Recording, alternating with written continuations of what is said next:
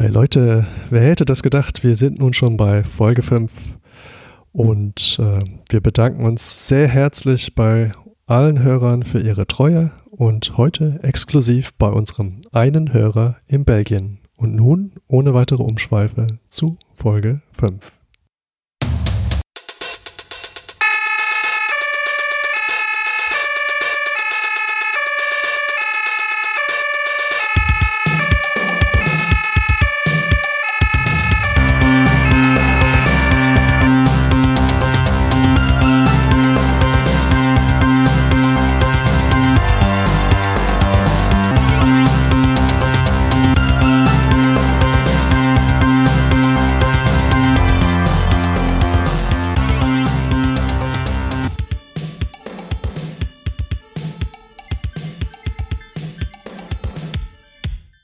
Herzlich willkommen bei Rettungsdienst FM, eurem Audiopodcast mit Themen rund um den Rettungsdienst, mit Themen für den Rettungsdienst. Bei mir ist wieder der Frank Weilbacher. Mein Name ist Julius Hohmann. Frank, wie geht's dir? Mir geht's gut. Ich bin total gespannt äh, auf unsere heutige Folge. Wir probieren heute was ganz Neues. Ja, ich weiß, ich darf nicht immer spannend sagen. Wir probieren was ganz Spannendes Neues. Und ähm, zwar, wenn wir berichten vom ähm, Kick-Off-Meeting des Medical Intervention Car ähm, der Sektion Notfallmedizin an der Uni Heidelberg. Vom, vom Kick-Off-Meeting des Medical Intervention Car, das, das klingt spannend. War ich da dabei? Ich, ich würde fast behaupten, du warst live dabei, Julius, und hast für uns äh, mehrere Interviews geführt und ein paar schöne Live-Eindrücke gesammelt. Ja, das war sehr beeindruckend. Das äh, kommt als erstes der Nico Schneider, glaube ich, ein Kollege von dir, der ähm, erzählt etwas über das Konzept des Medical Intervention Cars. Genau, der Nico ist quasi der, einer der ursprünglichen geistigen Väter dieses Projekts und äh, damit eigentlich der optimale Interviewpartner, um uns ähm, zu erzählen, was es denn überhaupt soll, das Ganze. Hallo Nico, danke für, für die Gelegenheit, äh, fürs, fürs Interview. Das war jetzt bis jetzt ein sehr, sehr spannendes Symposium, ein spannender Kongress. Wir haben jetzt ähm, äh, die, die ersten Eckpunkte äh, gesehen der möglichen Maßnahmen, die mit dem, mit dem Medical Intervention Car möglich sind. Äh, vielleicht kannst du für unsere Hörer einmal kurz was zu dir sagen und dann vielleicht kurz nochmal das äh, Konzept äh, des Medical Intervention Cars mhm. vorstellen. Ja, hallo Julius, ähm, schön, dass du da bist. Vor allem schön, dass du Interesse hast an unserer Veranstaltung heute hier. Äh, mein Name ist Nico Schneider, bin äh, Anästhesist hier in äh, Heidelberg an der Uni, mache aber schon geraume Zeit äh, Notfallmedizin, bin gelernter Rettungsassistent da lange Zeit im Rettungsdienst verbracht und dann als Spätberufener quasi erst dann in die Anästhesie. Also von ganz komm. unten aufgestiegen. Ich komme quasi, ich bin ein Mann aus dem Volk, könnte man sagen. Sehr schön. Ähm, und so ging auch die erste Planung über das MIG, wenn man das Planung nennen darf, oder die, die, die, die Initialidee wurde so schon vor vielen Jahren geboren, wo man sich doch da, Gedanken darüber gemacht hat, bei speziellen Notfällen, ob man da spezielle Teams bräuchte oder eben auch nicht. Ähm, ob es wirklich die eierlegende Wollmilchsau gibt, die alles kann, ob es den Notarzt geben kann. Ähm, der jeden Notfall gleich abarbeiten kann. Ähm, da bin ich oder auch wir mittlerweile im Team der Meinung, dass das nicht geben kann bei der Spezialisierung heutzutage. Ähm, dass wir aber ja äh, ein spezielles Team brauchen, was zumindestens ähm, einen Großteil abdecken kann und vor allem die lebensbedrohlichen Dinge abdecken kann. Ähm, mit den neuen Leitlinien im Bereich der Reanimation ist ja auch der Trauma-Algorithmus mit aufgenommen worden, ähm, was mich persönlich sehr gefreut hat, ähm, weil ich das Thorakotomieren schon kannte aus Südafrika, habe das da auch erlernt. Ähm, da wollte es in Deutschland noch keiner hören, dass es das gibt. Ähm, mittlerweile, denke ich, ist es ein etabliertes ähm, Verfahren, dass man weiß, wenn jemand Trauma reanimiert wird, dass man den eben erstens entlasten muss, beidseitig minithorakotomieren muss und dass man dann mit wenigen Erweiterungsschnitten äh, eben den Thorax eröffnen kann, um ähm, entstandene Probleme im Thorax eben lösen zu können. Das äh, Medical Intervention Car ist ja eigentlich ein, ein Angebot für den regulären Rettungsdienst ähm, in, in Fällen, die spezielle Intervention bedürfen, ähm, zum einen die Expertise als auch das Material ähm, an den Einsatzort oder zumindest ähm, im Rendezvous-Verfahren zum Patient zu bringen. Ähm, wenn ich so in meine eigene berufliche Arbeit äh, reinschaue, dann glaube ich, hat man schon als normaler Rettungsdienstmitarbeiter so ein, zwei Einsätze alle ein, zwei Jahre, ähm, wo das gut passen würde. Ähm, dennoch äh, stellt sich für mich die Frage, es ist ja eine sehr ausgewählte Patientengruppe ähm, und wie wir jetzt in den Vorträgen gehört haben, ist ja die Datenlage für diese Patientengruppe auch noch präklinisch sehr ähm, dünn oder sehr, sehr gering. Ähm, mit welchen Einsatzzahlen rechnet ihr oder was benötigt ihr, um erstens Erkenntnisse abzuleiten und zweitens auch um das Projekt fortzuführen? Die Frage ist ja nun vielschichtig.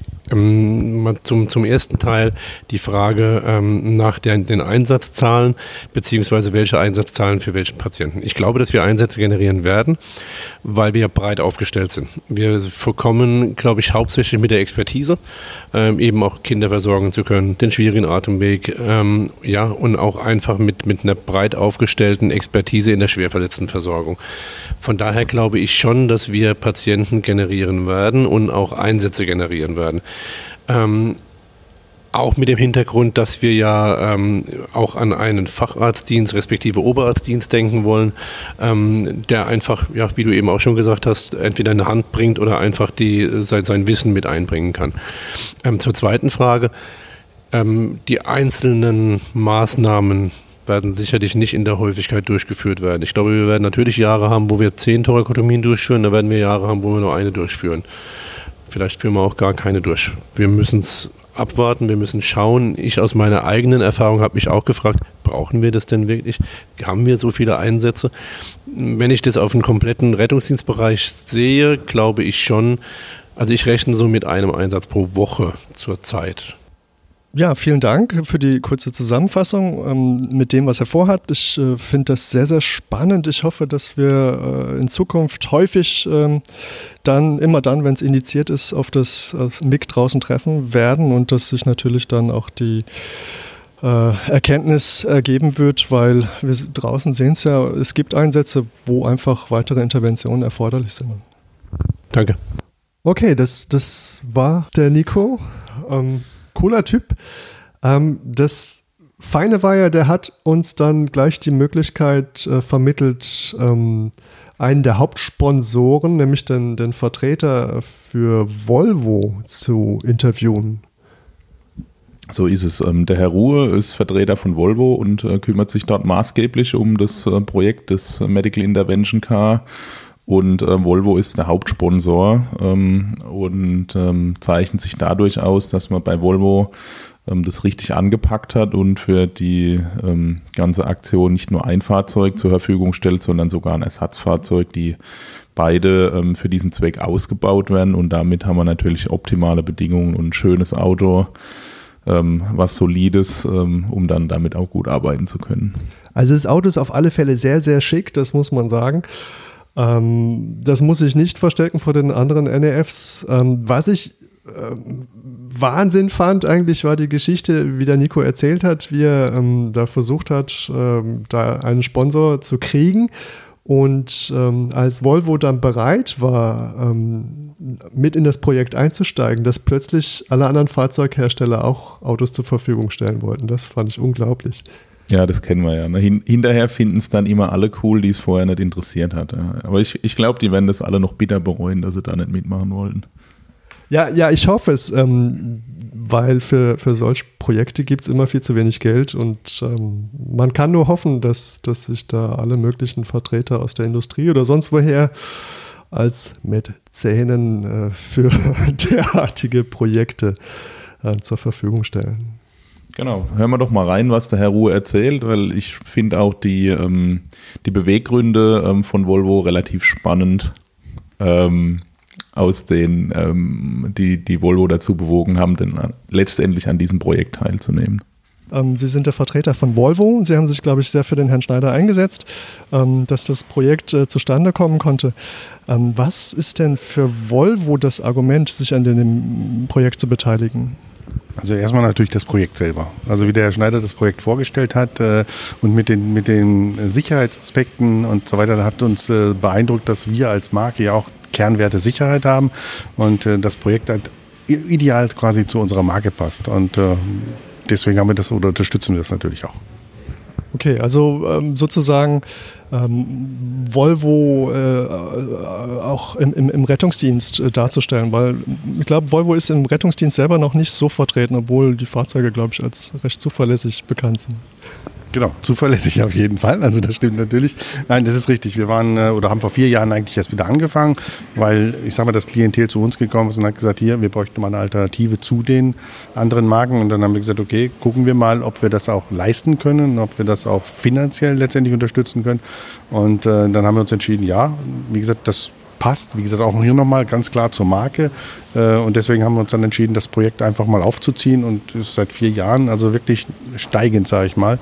Ähm, Nefs im Moment noch ein bisschen weniger, in Anführungsstrichen, aber gerade im Moment boomt es da sehr viel. Also wir haben sehr viele Anfragen dafür. Also wenn ich richtig verstehe, Sie leisten sich dieses Projekt eigentlich ähm, mit ihrer Unterstützung und ähm, erhoffen Sie sich dann in, in, näherer oder mittlerer Zukunft auch im, im, Rettungsdienst dann Fuß zu fassen als, als, als Anbieter oder als, als äh, Versorger mit, mit Fahrzeugen? Eigentlich nein. Also uns geht es gar nicht darum, tatsächlich Volumen zu machen mit den Fahrzeugen, Fahrzeugen zu verkaufen, sondern klar, das Auto ist ein Imageträger, ist äh, eine Werbung, so ein Fahrzeug letztendlich auch. Äh, wir hoffen natürlich, dass da vielleicht auch der ein oder andere Fahrzeug kauft. Ich sag mal, der Kunde, der Endkunde, aber nicht unbedingt jetzt im Notrat-Einsatzfahrzeugbereich oder, oder generell im in dem Segment, sondern das ist tatsächlich, wir leisten uns den Luxus, äh, hier was äh, anzubieten zu können, was halt vom Preis-Leistung einfach passt auch für dieses Klientel. Ja. Also mit, mit anderen Worten, ähm, ähm, Sie versuchen einfach das Projekt sozusagen zu unterstützen in erster Linie und unabhängig davon, was am, am Ende ähm, ähm, das, das Ergebnis ist erstmal die Unterstützung an erster Stelle und dann das andere an zweiter Stelle. Das ist korrekt und dass das ein Erfolg wird, da sind wir von überzeugt. Also wie gesagt, ich bin überzeugt von dem, was da vorgetragen wird mit dem MIG, dass das wirklich äh, ein Projekt ist, äh, was äh, Zukunft hat und was letztendlich nicht nur hier, sondern auch in anderen Städten und Institutionen dann letztendlich auch weitergelebt wird. Ja. Vielen Dank. Ja, Frank, das war also der Herr Ruhe. Ich fand es sehr interessant, äh, seine Beweggründe, die äh, er dargelegt hat. Äh, es waren ja vielmehr die Beweggründe von Volvo.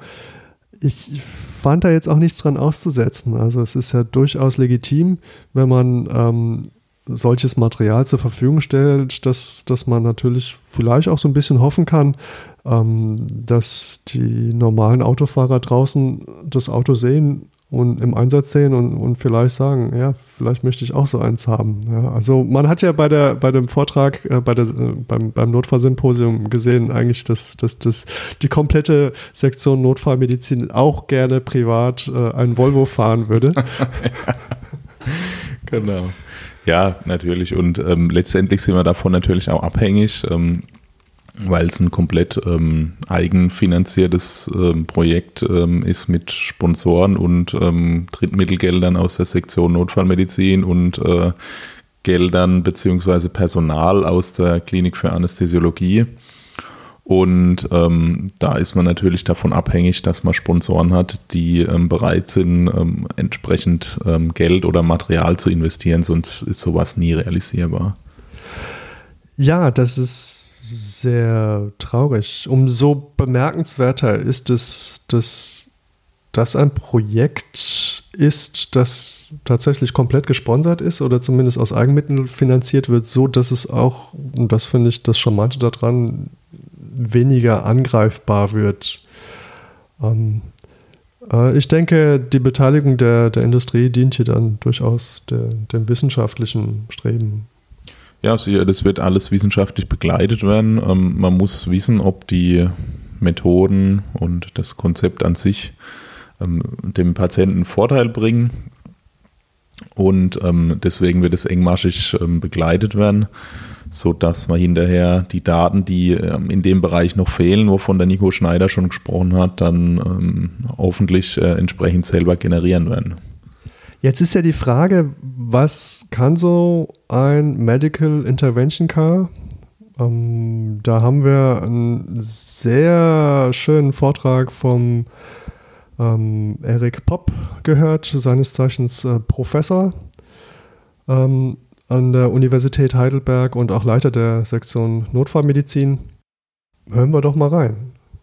Genau, also ich finde auch ein, ein, sehr schöner Überblick und es lohnt sich, den Vortrag einfach mal in ganzer Länge zu hören. Wir müssen starten mit einem, vielleicht eher, manchmal ist es ja so, dass Medizin dann vorangeht, wenn es nicht gut gelaufen ist. Also die beeindruckendsten Einsätze für uns Notfallmediziner entstehen ja häufig dann, wenn wir jemandem nicht helfen konnten, wo wir glaubten, helfen zu können. Und ich habe in meiner Karriere vielleicht so fünf, vielleicht auch zehn Patienten, an denen ich mich extrem gut erinnern kann, weil ich vielleicht glaubte, als ich hinkam, das wird, das wird gut ausgehen, wir werden den Patienten retten können, wissend, dass es eine schwere Verletzung ist, aber mit eigentlich dem, Ein dem Gedanken, das wird jetzt schon klappen. Und dann hat es nicht geklappt. Ähm, wir werden heute Ihnen einige Fälle zeigen, die nicht unbedingt gut ausgegangen sind für den Patienten, aber die vielleicht gut ausgehen werden für zukünftige Patienten, weil sie doch so äh, emotional bindend sind, dass man gezwungen ist, darüber nachzudenken, hat, hat man alles für diesen Patienten getan, was in einer persönlichen Macht steht, oder gibt es etwas, was ich logistisch machen kann, dass es zukünftig besser wird, um das draußen zu machen? Hätte dieser Patient in der Klinik auf dem OP-Tisch überlebt, ja oder nein? Unter den besten Voraussetzungen, alle sind da, alles Material, was ich sonst so aus der Klinik kenne, ist vor Ort, ist vor Ort, ja oder nein. Und aus diesem Gedanken heraus ist, entsteht die, in vielen Köpfen dieses Projekt, mehr draußen machen zu können, wir können draußen keine Intensivmedizin machen, wir können auch keinen OP-Saal abbilden, wie das das ähm, Klinomobil mal gemacht hat, das ist alles viel zu groß. Deswegen ist die Frage, was ist genau das richtige Maß an Medikamenten, an Maßnahmen, die ich mit rausnehmen soll und welchen Patienten pick ich raus, um ihm damit zu helfen.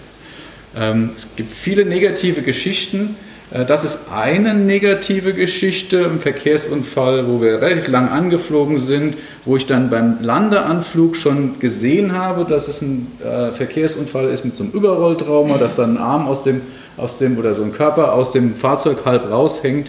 Und die Besatzung, die da vor Ort war, und die war lang vor Ort, lief dann irgendwie zum Hubschrauber hin, auch noch unter den Hauptrotor drunter, den Laufen, da war mein Pilot schon sehr unglücklich drüber, äh, und erklärt mir quasi, der Patient ist tot. Einer der Einsätze, über die ich lange nachgedacht habe, also abseits von der Frage, wer draußen eigentlich sagen darf, also legal sagen darf, ein Patient ist verstorben oder nicht verstorben, war es da so gewesen, die waren weit vor mir da, es gab keine technische Rettung, obwohl die Feuerwehr da war, der Patient war nicht aus dem Fahrzeug evakuiert, keine Crashrettung gemacht, kein EKG dran ähm, und damit eigentlich die ganzen potenziellen reversiblen Ursachen, die den Patienten dann zum Schluss umgebracht haben, die sind nicht abgecheckt worden. Und ich glaube, wir dürfen nicht zu früh aufgeben und wir dürfen uns nicht anmaßen, zu einem Zeitpunkt, wo wir nicht alle reversiblen Ursachen eines Herz-Kreislauf-Stillstandes zumindest einmal abgecheckt haben, sagen, dieser Patient ist hoffnungslos verloren. Ja, zum Schluss ist der natürlich dann tot gewesen, weil 18 Minuten ohne Rettung ähm, bis ich den dann draußen hatte, hat genau eine Minute gedauert, so eine Crash-Rettung, haben einfach mal kräftig dran gezogen, dann lag er draußen, aber dann war auch keine Rettungschance mehr gegeben. Hätte man ihn vorher rausgezogen, vielleicht. Und deswegen müssen wir leider, so ähm, langweilig es klingt, die Leitlinie nehmen und müssen diese blöden, reversiblen Ursachen eines Herz-Kreislauf-Stillstandes bei jeder Reanimation einmal durchgegangen sein. Weil Solange auch nur eine von diesen reversiblen Ursachen beim Patienten persistiert, können Sie so lang drauf rumdrücken, wie Sie wollen, das wird nichts bringen. Ja, vielleicht gibt es einzelne davon, da unten steht nachher die Thrombembolie, ja, da kann man durch Drücken vielleicht auch einen Rosk erzeugen, auch wenn der Thrombus noch nicht evakuiert ist. Aber ganz viele andere, und die gehen wir jetzt einzeln durch. Wenn Sie die nicht beseitigen, wird der Patient das nicht überleben. Deswegen ist der Fokus nicht das Drücken, sobald Sie eine reversible Ursache im Fokus haben, vermuten, müssen Sie die beseitigen. Und dabei wollen wir Ihnen helfen, nicht nur indem wir hinkommen und uns beseitigen, weil bis wir hinkommen ist vielleicht zu spät, sondern wir wollen auch damit helfen, den Fokus jetzt, den gedanklichen darauf zu legen, dass Sie das selbst tun. Hypoxiebeseitigung, naja, Atemwegsmanagement kann ganz einfach sein, kann aber auch hochgradig schwierig sein. Wir werden heute noch über einen Fall hören, wo die Hypoxie die Ursache des Herz-Kreislauf-Stillstandes ist und das schwierige Atemwegsmanagement, was nicht gelöst werden konnte, die Ursache des Versterbens.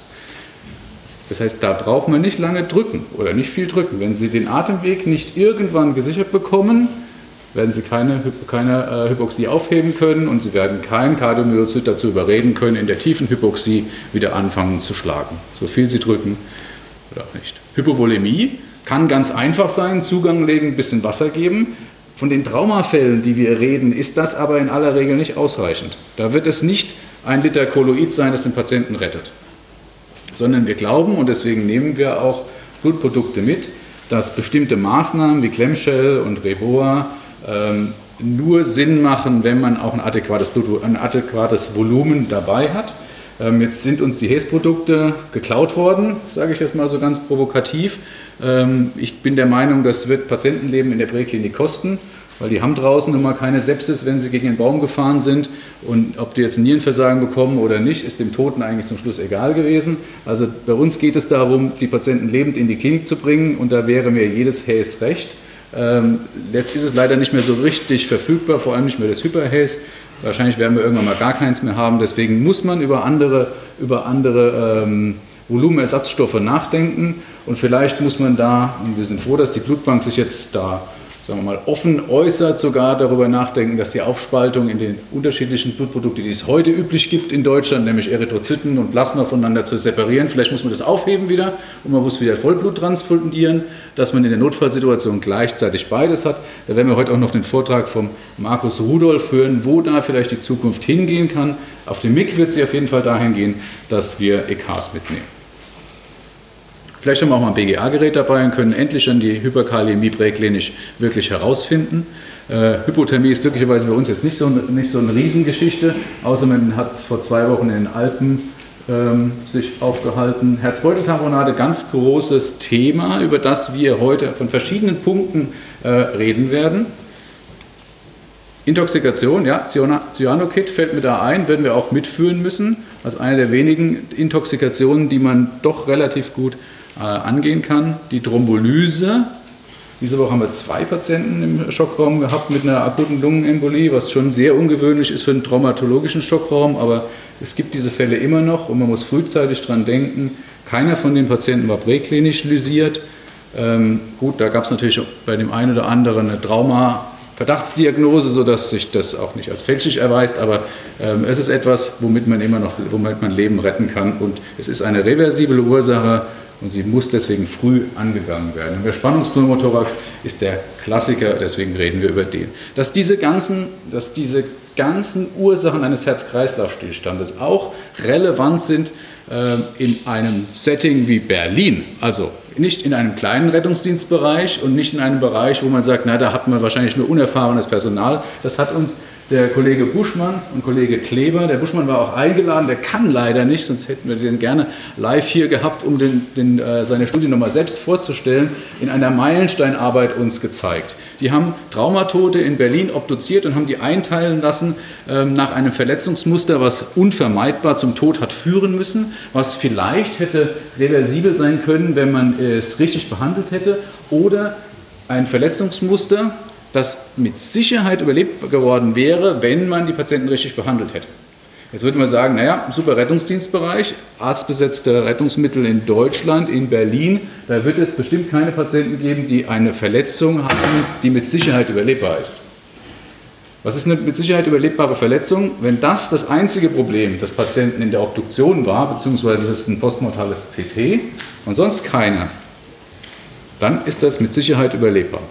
Wenn man den Spannungspneumothorax evakuiert, wird der Patient das überleben. Jetzt war es leider so, dass in 5% solche Verletzungen vorlagen und nur in 10%, also insgesamt so in 16% waren das Verletzungen, die hätten überlebt werden können, wenn man es richtig macht. Und wenn man jetzt danach guckt, was waren das für Verletzungen, dann war das das Verbluten, dann war das das fehlende Atemwegsmanagement, dann war es das Übersehen von Verletzungen, vor allem von Thoraxverletzungen, also Perikardtamponade, Thoraxtrauma, Hämatothorax. Das sind die übersehenen Verletzungen und die sind natürlich dann nicht adressiert worden. Die sind natürlich auch nicht ganz trivial, sie draußen zu finden und man muss eventuell bei einigen erweiterte also Diagnostika anwenden, also Lungenultraschall ähm, oder auch probatorisch einen Thorax eröffnen mit einer Minithorakotomie, wenn man sich einfach nicht sicher ist. Wenn Sie einen Hautemphysem sehen, ist die Sache ganz klar. Wir werden noch ein Bild dazu haben. Wir fangen aber ABCDE typisch mal, Sie haben gesehen, bei den äh, reversiblen Ursachen, die fingen ja mit Hypoxie an. Also der Killer oder einer der großen Killer ist das Problem des Atemweges oder das B-Problem. Wir möchten natürlich auch, wir sind Anästhesisten, diese Expertise irgendwie mit rausbringen. Wir werden deswegen ein Videolaryngskop, eine Fieberoptik mit rausnehmen. Nicht um damit lange zu spielen, sondern in der Hoffnung, möglichst schnell ähm, ein Atemwegsproblem zu lösen, was vorher nicht gelöst werden konnte. Ja, beim Trauma gibt es immer mal wieder Atemwegsprobleme, die sehr einfach zu lösen sind, weil viel Platz ist. Wenn der Oberkiefer und Unterkiefer frakturiert ist, hat man viel Platz beim Ziehen. Ähm, es kann aber auch viel bluten und dann hat man sehr schnell eine Situation, wo die sehr groß gepriesene und heilbringende Videolaryngoskopie, die wir in der Klinik gerne einsetzen, schlagartig unwirksam wird. Weil nichts ist schlimmer als Blut auf einer Kameraoptik. Also im Gelee sehen Sie einfach gar nichts und dann ist mit einer Sekunde ist Ihre Videolaryngoskopie vom Supertool zum kann man nicht mehr verwenden. Und dann muss man tatsächlich wieder zurückgreifen auf andere Techniken. Die Fieberoptik, muss man fairerweise sagen, ist da jetzt aber auch nicht der, der Heilbringer. Deswegen ist es schwierig, deswegen muss man das trainiert haben ähm, oder immer wieder üben. Und dann ist Übung natürlich das eine, also es zu können, aber es ist auch eine Technikfrage. Also auch der bestgeübte Jäger wird da nichts sehen. Ah. Ja, er wird nichts sehen. Außer er setzt das richtige Instrument auf die Nase. Dann sieht das so aus. Und das ist der Unterschied zwischen keine Videolaryngoscopie, eine Videolaryngoscopie dabei zu haben bei einem schwierigen Atemweg, wo kein Blut drin ist. Bei dem einen Mal sehen Sie nur Rachenhinterrand, das ist das, und bei dem anderen sehen Sie, wo Sie hin müssen. Und dann ist alles ganz einfach. Das heißt also, es geht natürlich um Ausbildung, es geht aber auch um Equipment. Sie müssen das richtige Material dabei haben und sich damit auskennen. Also Visualisierung ist beim Atemweg. Versuchen Sie mal in den Laptop hinten einen Stecker reinzustecken, wenn Sie nicht nach hinten hingucken. Es ist fast unmöglich, den richtigen Stecker zu treffen. Gucken Sie hin, ganz einfach. Visualisierung ist beim Atemwegsmanagement das A und O.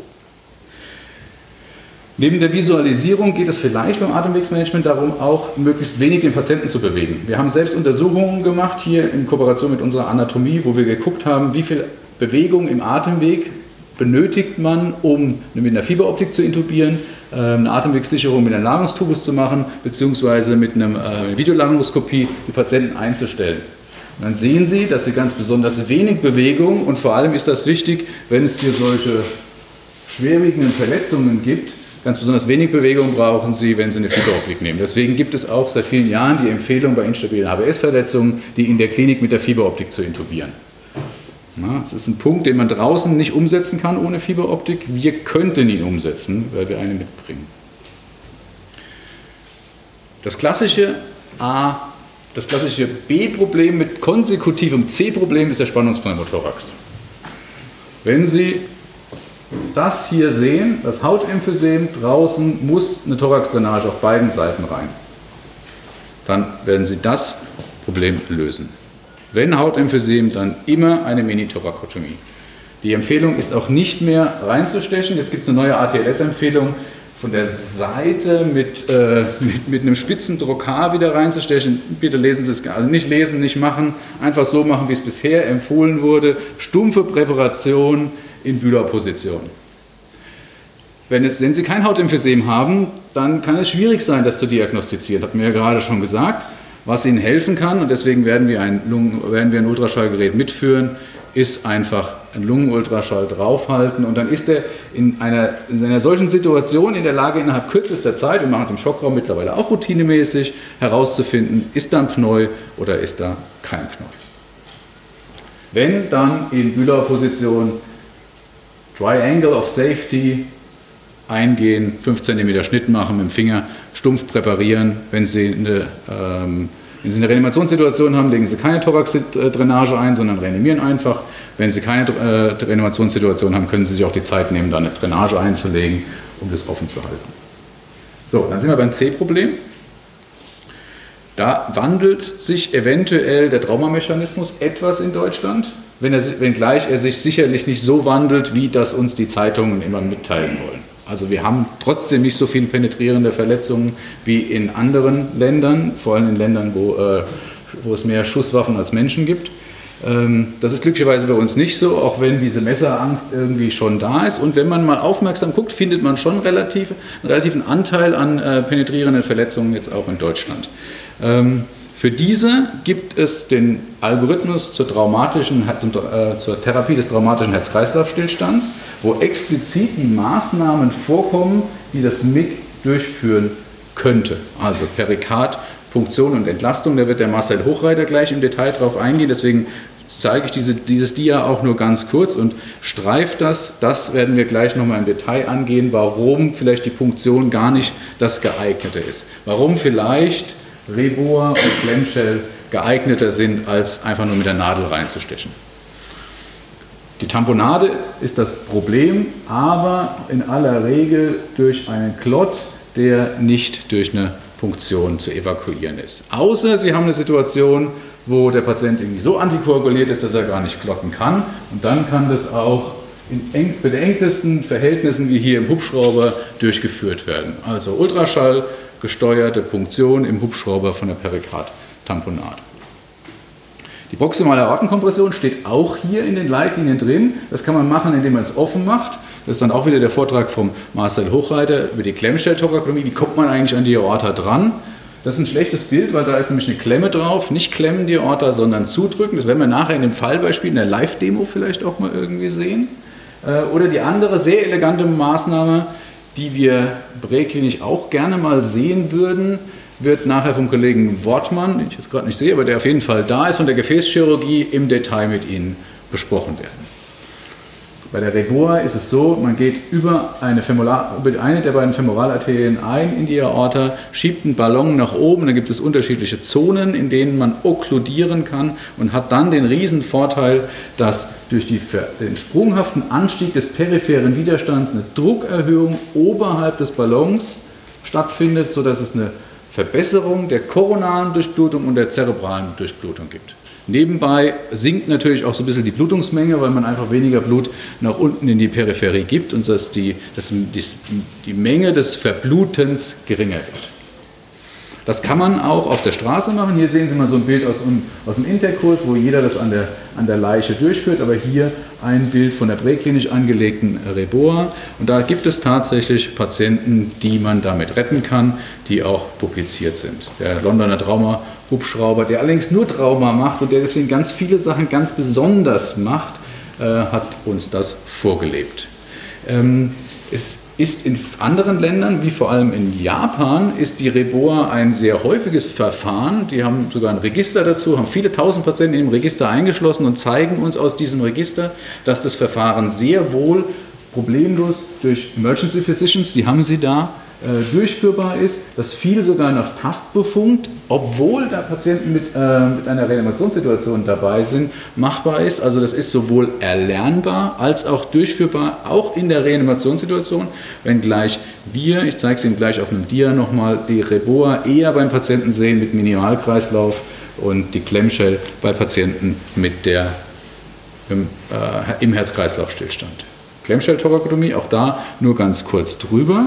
Ähm, es gibt Voraussetzungen, die erfüllt sein müssen nach Leitlinien. Die werden wir dann draußen abchecken und werden die, werden die quasi einmal abfragen, ob das ähm, erfüllt ist, weil sie müssen alle erfüllt sein, um eine Clamshell empfohlen durchzuführen. Äh, interessant ist, dass wenn man die Frage stellt, wo soll man eigentlich Klemmschalltoraktomieren, dann ist der Kollege Davis, der auch ähm, den Traumahubschrauber in London leitet, der Meinung, naja, am meisten wäre das natürlich im OP. Das Problem ist, da kommt der Patient aber niemals hin. Das heißt, wenn Sie diese Maßnahme nicht verlagern, möglichst an den Ort, wo das, wo das Trauma stattfindet, dann werden Sie ihn am idealen Ort niemals vorfinden. Wir haben noch nie eine Klemmschalltoraktomie in einem unserer herzchirurgischen Säle durchgeführt. Das kommt nicht vor. Die Patienten brauchen das vorher, weil bis sie dahin kommen, sind sie tot. Deswegen auf der Straße oder wie jetzt hier einmal im Bild äh, im Schockraum. Das ist der Fallbericht des Kollegen Rudolf ähm, von einer komplexen Messerstichverletzung mit vielfachen Verletzungen. Ähm, und einer durchgeführten äh, Klemmschelltorakotomie. Ähm, vielleicht noch ein Wort zum Ultraschall an der Stelle. Ich zeige Ihnen gleich noch eine Studie, die eigentlich sagt, dass man Ultraschall durchführen sollte, um herauszufinden, ob äh, eine Perikardtamponade da ist. Beim penetrierenden Trauma, vor allem wenn es so aussieht, können Sie sich das sparen. Die ähm, Klemmschell, die Dings, die, ähm, das Ultraschall brauchen Sie vor allem dann, wenn es sich um ein stumpfes Trauma handelt und Sie unsicher sind, ob da eine Perikardtamponade mit dabei ist. Also, wer profitiert präklinisch? Vor allem die Patienten, die penetrierende Trauma, Traumen haben, die penetrierende Traumen haben und gleichzeitig eine Perikardtamponade. Das sind die Patienten, die man retten kann durch das Verfahren. Ähm, das stumpfe Trauma, da gibt es Einzelberichte. Man muss aber sagen, es gibt eigentlich viel mehr Berichte, dass diese Patienten das nicht überleben. Also das stumpfe Trauma, vor allem wenn sie fast negativ sind, sind eine ganz schlechte Indikation bei Patienten mit einer, mit einer Klemmschelltorakomie danach geguckt, ob ähm, die Patienten eine Perikardtamponade im Fas hatten. Dann sehen Sie, eigentlich waren alle fast, äh, fast negative haben das nicht überlebt und die fast positiven waren bei den Überlebern. Also penetrierend, das, das nicht penetrierende Trauma sollte unbedingt mit Ultraschall drauf gesehen, drauf gesehen werden. Der grobe Unterschied, wann machen wir das eine, wann machen wir das andere, beim erhaltenen Minimalkreislauf, Verletzung unterhalb des Zwerchfells und die Aorta sollte mutmaßlich intakt sein, dann wäre das etwas für ein Reboa-Verfahren. Ähm, Im Herz-Kreislauf-Stillstand penetrierendes Verle Verletzungsmuster, vor allem wenn eine Perikardtamponade gemutmaßt wird, dann müssen Sie es nicht beweisen, dann kommt die Klemmschalltoraktomie zum Einsatz. Und diese Regel hatte der Kollege Schneider Ihnen schon gezeigt. Warten Sie niemals auf uns. Das Konzept ist, wenn Sie einen Patienten haben, der einem Load Go zugänglich ist und Sie können ihn laden, dann laden Sie ihn, fahren los, machen eventuell ein Rendezvous oder sind auch einfach, ohne das MIG erreicht zu haben, schon im Schockraum. Wir sprechen vor allem von Patienten, die nicht transportabel sind, die aus ihrer Situation aus irgendwelchen Gründen eingeklemmt oder ähm, Positionen so, dass man sie nicht evakuieren kann, die nicht in die Klinik es schaffen würden. Die sollen mit dem MIG nach unserer Meinung versorgt werden. Vielen Dank.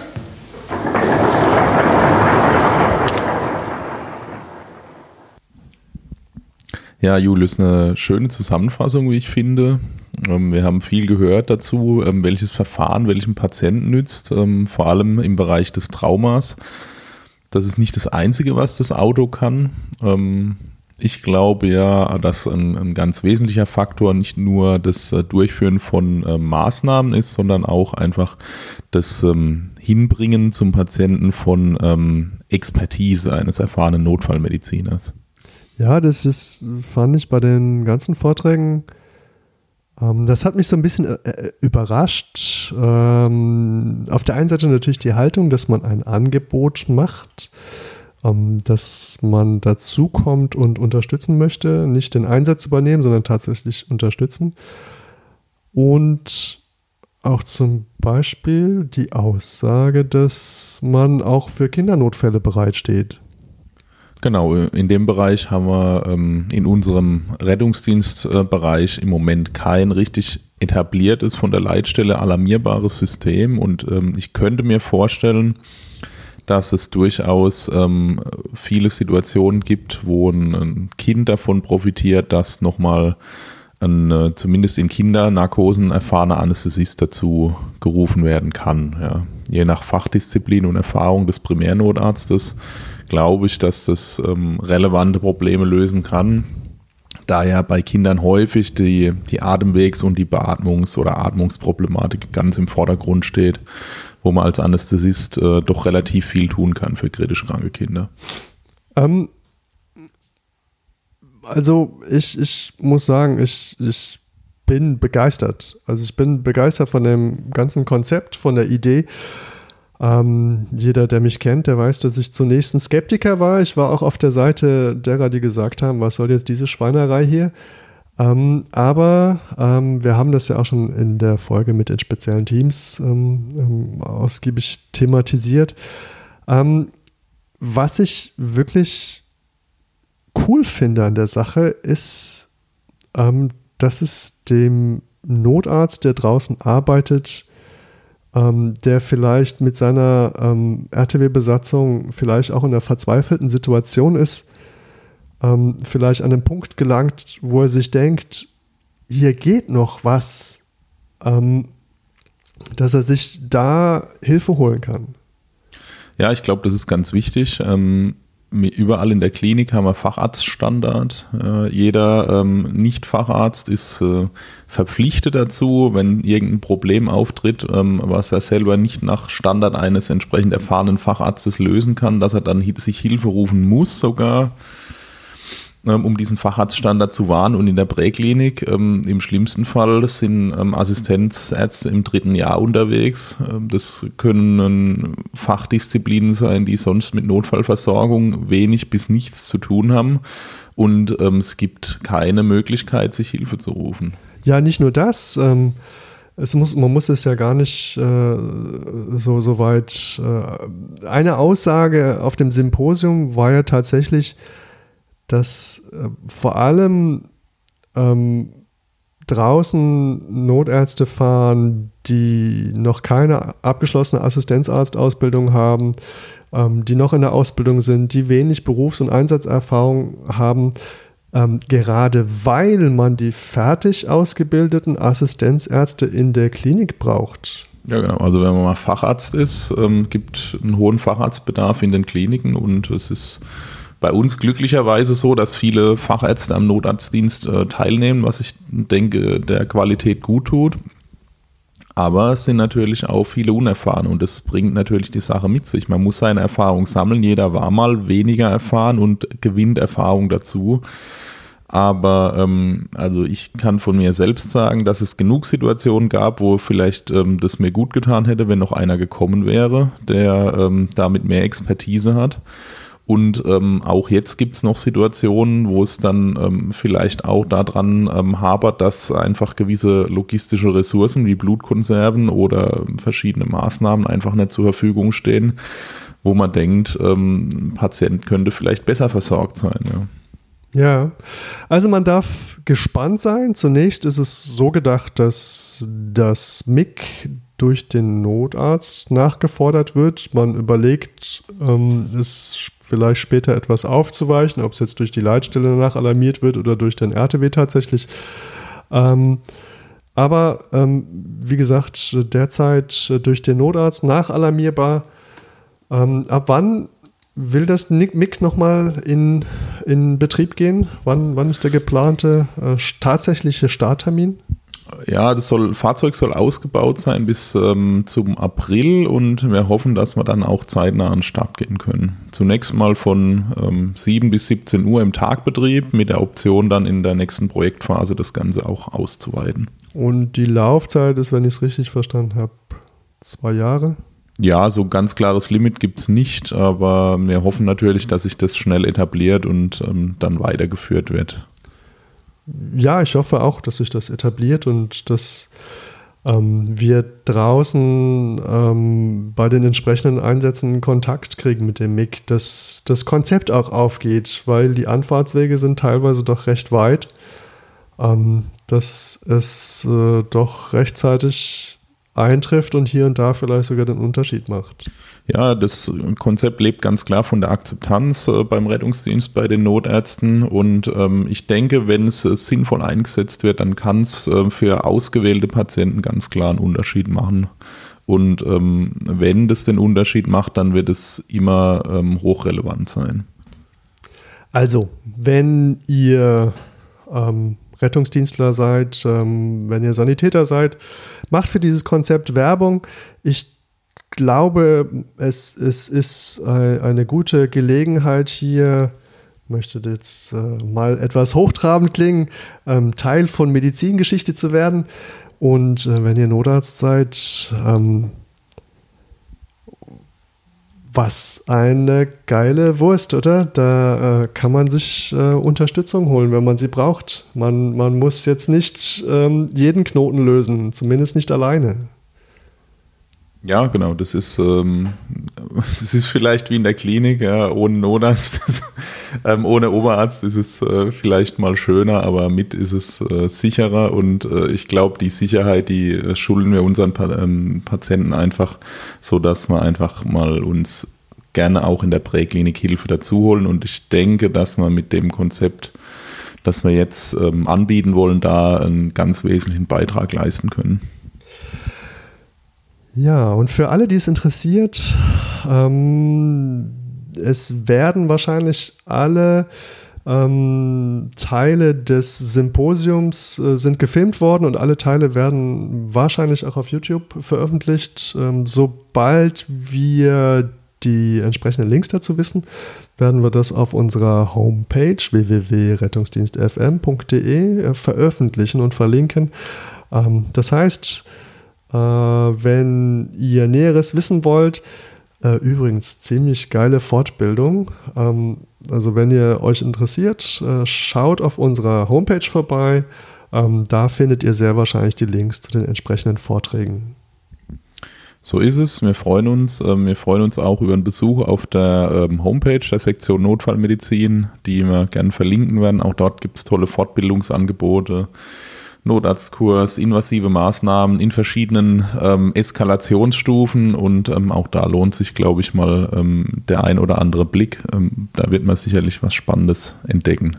Oh, ich habe nochmal spannend gesagt. Nochmal spannend, ja, total spannend. Ja, Frank, das war jetzt etwas sehr viel spezielle Medizin und spezielle Methoden und spezielle Verfahren. Ich glaube, wir müssen nächste Sendung mal was anderes machen, sonst denken die am Ende noch, wir wären auch von der Heidelberger Uni gesponsert. Nein. Von der Heidelberger Uni habe ich noch nie Geld bekommen. Ich auch nicht. Bei mir stimmt es allerdings. Alles klar, Frank. Äh, hast du noch irgendwie was? Ähm, äh, Literaturempfehlungen? Ja, wir, wir werden ein bisschen Literatur in die Show Notes machen, ähm, aber ähm, ich denke, das ähm, Symposium, wenn es denn mal auf YouTube steht, ähm, gibt erstmal, damit kann man sich erstmal eine ganze Zeit beschäftigen und gibt einen, einen sehr schönen Rundumschlag und einen Überblick über das Projekt und ähm, über die behandelten Methoden, so dass das sicherlich eine Empfehlung ist. Ja, sehr schön. Ähm, also für alle, die jetzt ins Zweifeln kommen, ähm, keine Sorge, wir kriegen hier gar kein Geld. Wir machen das alles für Umme, nur für euch. Ähm, Frank, schön, dass du dabei warst. Ähm, ich sage ähm, auf Wiederhören, bis zum nächsten Mal. Bleibt uns treu, empfehlt uns weiter. Ähm, ja, Frank, bis zum nächsten Mal. Bis zum nächsten Mal und äh, alarmieren Sie uns gerne wieder.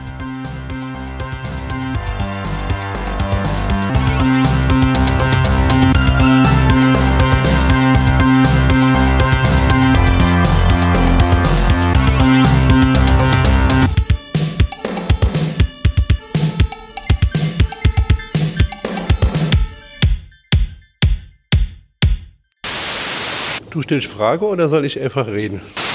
Die, ähm, der Clamshell, die Dings, die. Ähm vielen Dank. Jetzt haben wir alle irgendwie schlechte Stimmung. Sehr schön. Nicht immer spannend sagen.